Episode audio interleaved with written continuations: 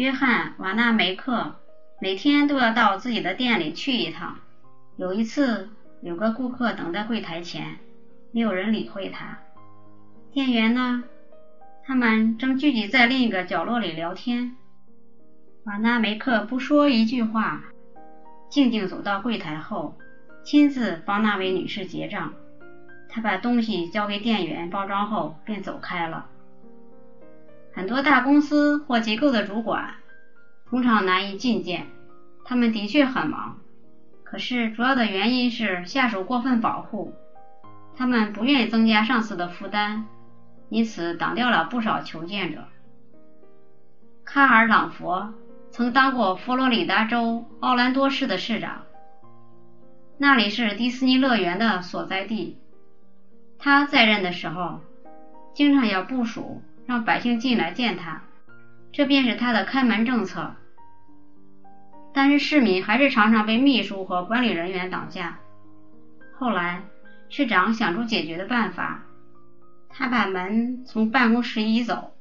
这一象征性的举动，果真显示了市长的决心。助手们也才把上司的话当回事儿。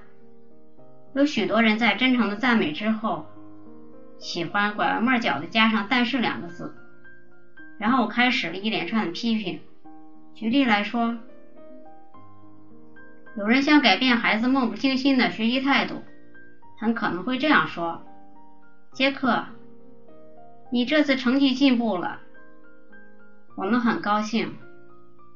但是，你如果能多加强一下代数，那就更好了。”在这个例子里，原本受到鼓舞的杰克，在听到“但是”两个字之后，很可能怀疑到原来的赞美之词。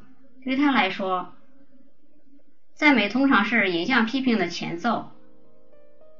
如此不但赞美的真实性大打折扣，对杰克的学习态度也不会有什么注意。如果我们改变一两个字，情形将会大为改观。我们可以这么说：杰克，你这次成绩进步了，我们很高兴。如果你在数学方面继续努力下去的话，下一次一定会跟其他科目一样好。这样，杰克一定会接受这番赞美了，因为后面没有附加转折。由于我们也间接提醒了应该改进的注意事项。他便懂得该如何改进，以达到我们的期望。间接提出别人的措施，要比直接说出口来温和，且不会引起别人的强烈反感。马基·贾可布有次谈到，他如何使懒散的建筑工人养成良好的事后清理的好习惯。贾科布太太请了几位建筑工人加盖房间。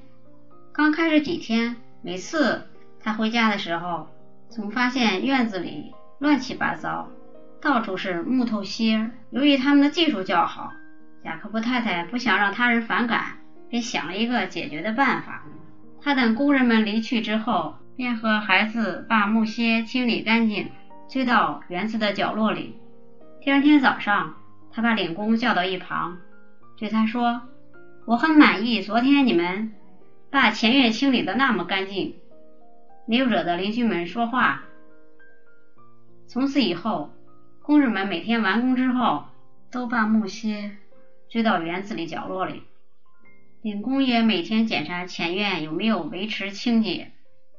许多后备军人在受训期间最常抱怨的就是必须理发，因为他们认为自己仍算是普通老百姓。”按照旧时一般军人管理法，哈里凯撒他可对那群士官吼叫或出言恫吓，但他并没有这么做，只是用迂回战术达到目的。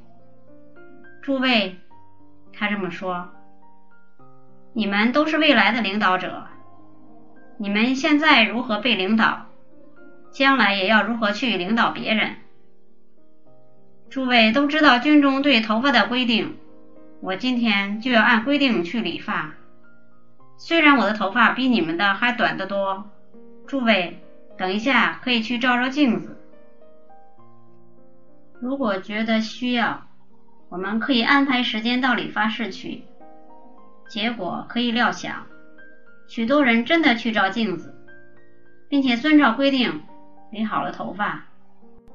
如果你要说服他人，就应该遵循第二原则，坚决地指出他人的错误。卡耐基金言：有许多人在真诚的赞美之后，喜欢拐弯抹角地加上“但是”两个字，然后开始一连串的批评，坚决提出别人的错失，要比直接说出口来的温和，且不会引起别人的强烈反感。